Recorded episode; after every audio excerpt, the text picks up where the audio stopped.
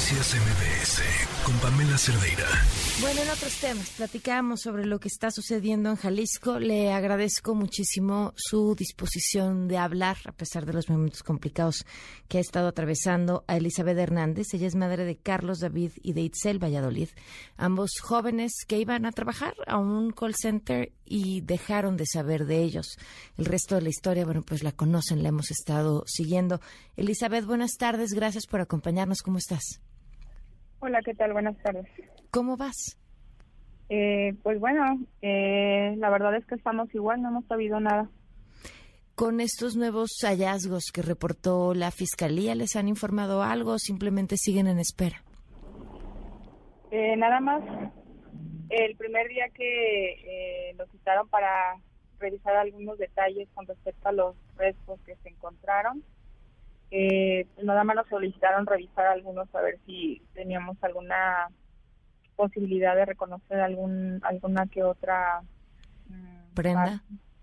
pero pues bueno no hay una certeza simplemente se está revisando con ADN para para poder revisar qué es lo que qué resultados nos da pues, pero no hemos tenido ningún ninguna respuesta todavía. Les dieron alguna fecha para tener estos resultados no, no, no, no nos han dado fecha, nada más dicen que están haciéndolo este, lo más rápido que se puede para poder tener resultados.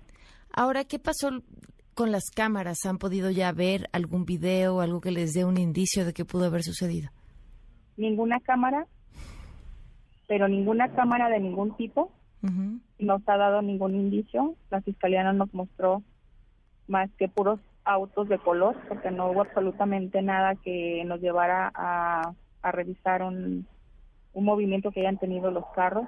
este, supuestamente hablan de cámaras que no servían. Las C5, la verdad, nunca nos las han mostrado. No, no tenemos ninguna información de ese tipo.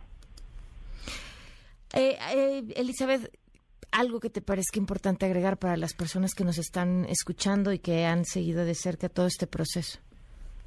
Pues la verdad estamos este, muy agradecidos por el seguimiento que nos han dado.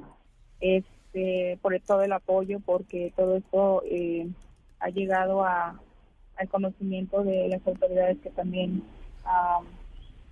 están haciendo su trabajo y, que sigan, por favor, apoyando para que todo esto se esclarezca y poder saber la verdad. ¿Sí sientes que están haciendo su trabajo?